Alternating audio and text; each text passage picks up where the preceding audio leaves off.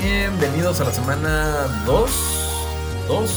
Eh, técnicamente la 62, porque el último que sacamos antes del meteorito fue eh, la 60. Entonces lo voy a manejar como la semana 2. Pero si tiene una mejor estructura, bienvenida, los escuchamos, ¿no?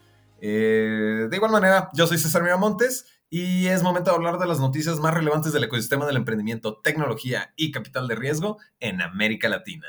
Lo que les quería comentar antes de comenzar es que esta semana les tengo la entrevista que les prometí con Nowports, que para quienes no lo recuerdan, anunciaron su desembarco en Brasil. Para la siguiente semana ya les tengo también preparada una entrevista con Bernardo Tames, fundador de LegalMind, para que nos platique un poco sobre, bueno, el tema es tres tips legales para founders en etapas tempranas. ¿Qué les parece?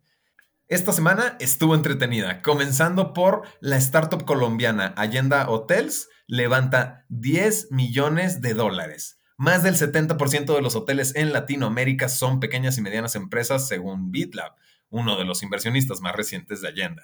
La ronda fue liderada por 500 Global, Dalus Capital y BitLab. Continuamos con Book, que recibe 50 millones de dólares en Serie A, la más alta para una startup chilena. 50 millones de dólares en su Serie A. La inversión para la startup de recursos humanos fue liderada por Greenoaks y SoftBank.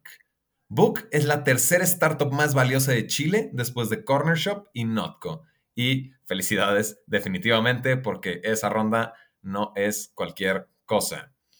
Continuando, es que la industria del e-commerce en Latinoamérica puede ser un mercado de 250 mil millones de dólares para 2025 según Merama. Felipe Delgado, cofundador y CFO de Merama, asegura que el mercado regional hoy vale 70 mil millones de dólares y está creciendo un 24% anual.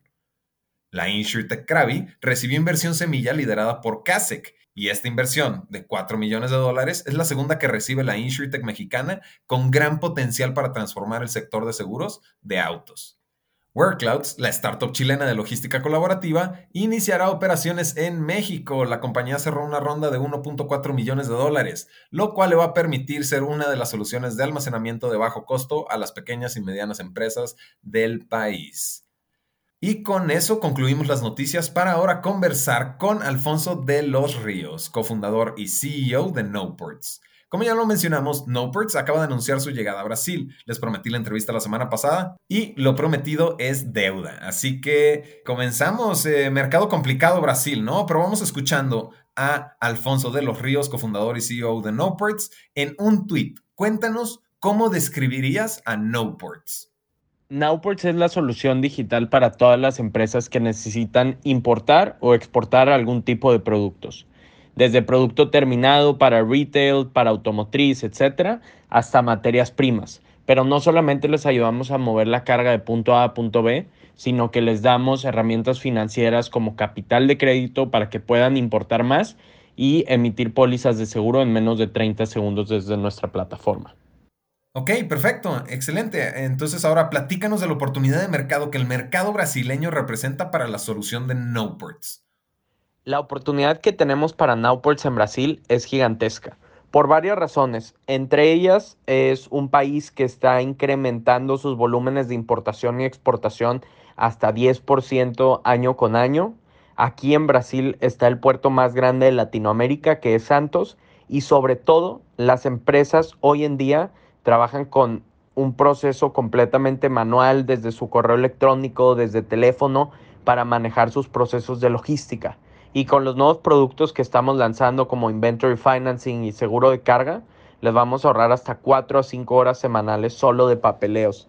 Y sobre todo les vamos a dar otras opciones para que puedan financiar su carga sin alguna garantía fija o procesos muy manuales como los que tienen hoy en día, pues con la banca tradicional.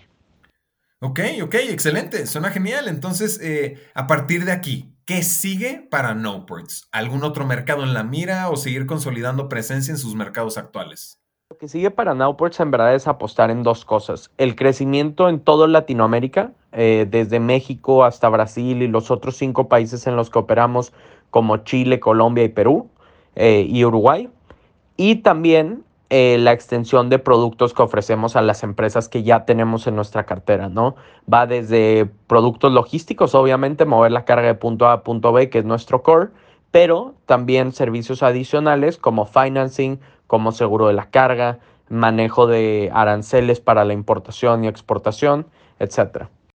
Excelente. Entonces, a partir de aquí, damos por concluida la entrevista. Muchísimas, muchísimas gracias, Alfonso. De nuevo, cofundador y CEO de NoPorts.